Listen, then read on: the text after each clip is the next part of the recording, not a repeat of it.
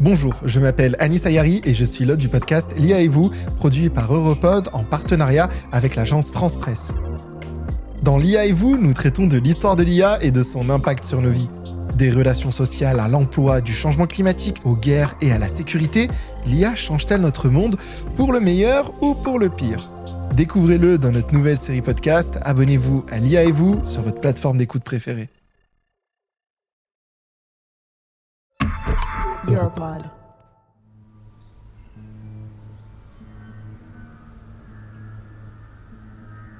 Adrien et Sacha m'ont amené à l'arrière de leur maison. Et c'est là qu'Adrien a commencé à me raconter son histoire. Mets-toi à l'aise, on va se mettre dehors. Quoi? T'avais jamais vu un potager avant? Pas vraiment, non. Eh bien, il faut bien se nourrir. Eh, J'essaierai pas de manger tout ce qu'il y a ici. Hein. Sacha, Allez, je rigole. Attends, Qu'est-ce qu'il y a? Ne bouge pas.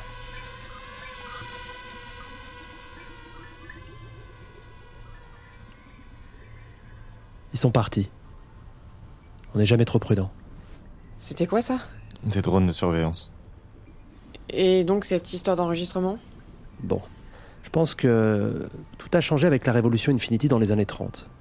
J'imagine que ça n'en sait pas grand-chose. Infinity supprime tout contenu qui échappe à la version officielle. Enfin, quand même, d'après ce qu'on m'a dit, la révolution a eu lieu dans une période assez chaotique. Les anciens États étaient incapables de gérer les crises, les inégalités sociales, le sexisme, le racisme systémique, la crise environnementale, les pandémies. Et tu penses que tout ça a changé? Au contraire, tout a empiré depuis qu'Infinity a pris le pouvoir. Les inégalités, les catastrophes naturelles. La seule différence, c'est que maintenant les gens sont entourés d'une espèce de bulle artificielle.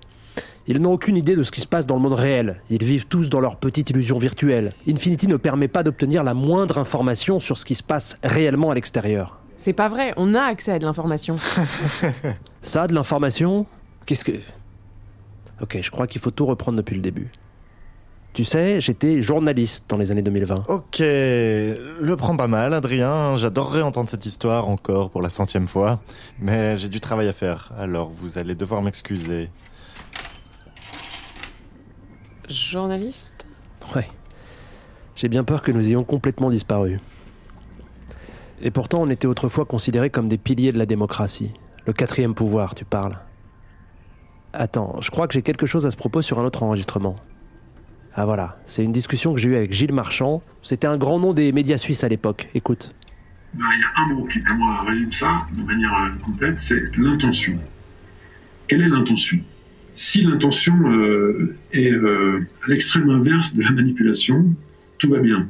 Si l'intention, elle est de- d'offrir une information de qualité au sens où elle est équilibrée, au sens où les, les différents avis sont correctement reflétés, au sens où il n'y a pas une prédécision, une, une sorte de préorientation dans le, récit journalistique. Si par contre, on essaye de faire entrer euh, le pied dans une chaussure trop petite, comme on dit dans le jargon, ou si on, on a pour but d'aller euh, flatter telle ou telle partie de la population, ou tel ou tel intérêt économique, alors on n'est plus dans une intention euh, que, je, que je qualifie de qualité. On était censé produire des informations qui amèneraient les citoyens à débattre, des décisions des gouvernants.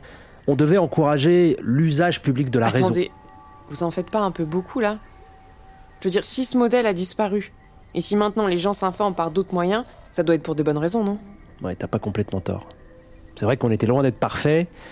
Euh, Les médias étaient déjà largement contrôlés par les entreprises, au service d'intérêts privés. Mais ils représentaient quand même un contre-pouvoir. C'est ça la démocratie, le pouvoir, les contre-pouvoirs. D'accord, mais alors je vois pas en quoi le monde numérique va à l'encontre de tout ça, au contraire. Mais il s'agit pas du monde numérique, il s'agit de savoir qui le contrôle. Au début, Internet, c'était la promesse d'une société plus inclusive. On en parlait même comme d'un moyen de renouveler la démocratie. Mais assez rapidement, Internet a été dominé par les grandes entreprises numériques. Ces grandes entreprises numériques ont commencé à établir les règles de l'information. Elles ont imposé des nouveaux formats, des nouvelles règles à l'information. Par exemple, tu peux tenir des propos haineux, diffuser de la désinformation. Alors là, aucun problème. hein. Mais d'un autre côté, si une femme poste une photo d'elle en train d'allaiter, eh ben voilà, supprimé. La différence, c'est qu'on sait même pas qui prend la décision de censurer et qu'on peut rien contester. Attends, laisse-moi reprendre mon souffle. Tu veux un verre? Euh. Oui, pourquoi pas, merci. Qu'est-ce qu'elle fait? Euh, Sacha, je veux dire. Yel résout des problèmes et crée des ennuis. Dans un ordre complètement aléatoire. Voilà, c'est résumé en quelques mots. Euh, mais attends, où est-ce qu'on en était? Oui. Écoute, je suppose que si tu veux vraiment comprendre ce qui s'est passé, on va devoir remonter encore plus loin dans le temps. Pour la faire très courte, entre 2016 et 2022, les institutions européennes ont adopté quelques gros paquets réglementaires, qui visaient notamment les grandes entreprises numériques. Et ça, pour restreindre le pouvoir presque absolu qu'elles avaient sur les données et sur les informations qui circulaient sur Internet. Et quelques textes ont été votés. Hein. Le RGPD, la directive sur le droit d'auteur, la loi sur le service numérique et la loi sur le marché numérique. Ouais, attendez, je crois que je me souviens. C'est ce dont vous parlez dans l'enregistreur, non? Voilà, exactement. Encore? Attends, il y a quelque chose qui va pas là. On devrait pas rentrer à l'intérieur? Non, ça va. Ils peuvent nous voir là, non? Pas quand on est dans ce jardin. La zone est partiellement protégée. Ok, j'en étais où? Oui, des règlements européens.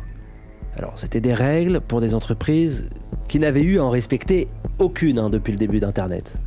Ce qui s'est passé, c'est qu'après quelques années, euh, ces réglementations, elles ont commencé à être appliquées. Et puis en fin de compte, ça a semblé même fonctionner d'une certaine manière. Mais pour les grandes entreprises numériques et leurs réseaux sociaux, eh ben, ça signifiait la fin de leur omnipotence. Et avec ça, bah, une grosse partie de leurs bénéfices. C'était qu'une question de temps avant que d'autres régulations ne soient mises en œuvre. Une jeune entrepreneuse ambitieuse a alors décidé de se mettre en travers des institutions. Infinity Ford. La fondatrice de Infinity C'est ça. Ford, qui constatait l'ascension rapide d'Infinity, a décidé de défendre son entreprise.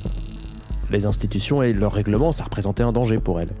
Et assez rapidement, elle a convaincu les autres PDG de toutes ces méga-entreprises numériques avec leurs réseaux sociaux de se rassembler.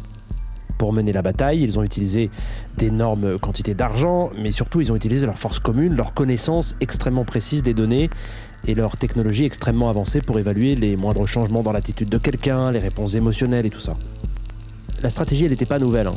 C'était une pratique courante de l'utiliser à des fins commerciales et politiques. Tiens, passe-moi l'enregistreur. 3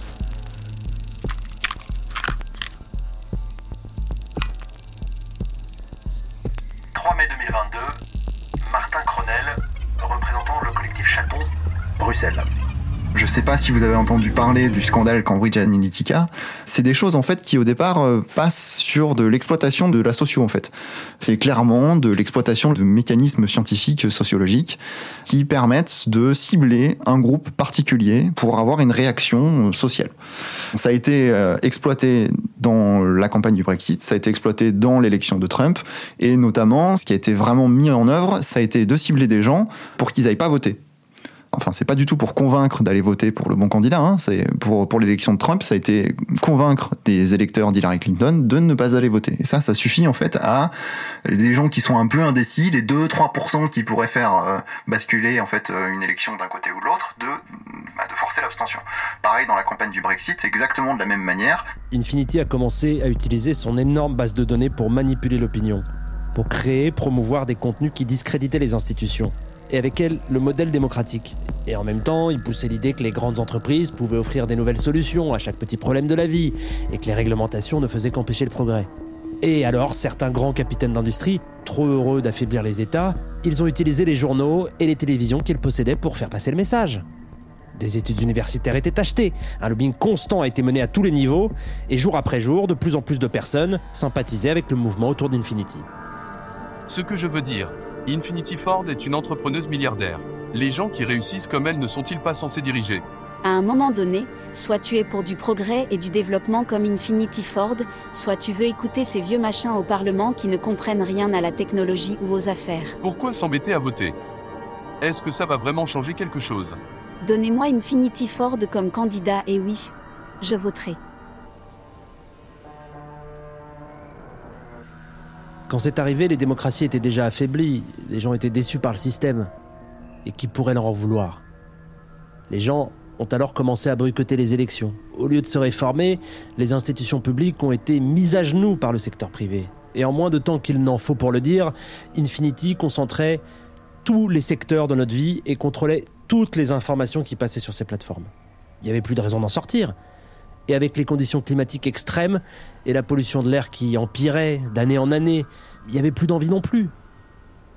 Nos vies, elles étaient divisées en deux, travail, distraction, travail, putain de distraction. Et pour l'un comme l'autre, on trouvait tout sur Infinity. Merde. Haha, je te tiens, petit robot moustique. Putain, mais Sacha, c'est quoi ton problème? Ils vont ramener du renfort maintenant. Relax, j'ai bloqué ces flux de données avant qu'ils s'écrasent. Pour eux, ça ressemblera juste à un accident, rien de suspect, ça arrive. En plus, ça me fait un petit jouet supplémentaire là pour ma collection. Tellement de technologie dans ces petites bêtes. Ouais, tu ferais mieux d'en être sûr.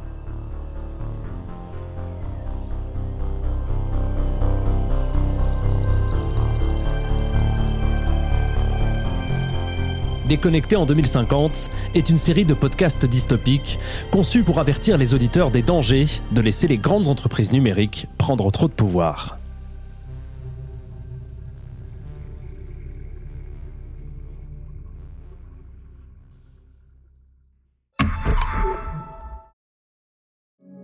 Vous voulez entendre plus de podcasts qui vont au fond des choses, qui se distinguent du bruit ambiant? Rejoignez Europod. Abonnez-vous sur Apple Podcast et Spotify ou à notre newsletter. Suivez-nous sur LinkedIn, sur Twitter ou sur Instagram. Découvrez notre site internet le www.europod.eu. Europod, filtrez le bruit, commencez à écouter.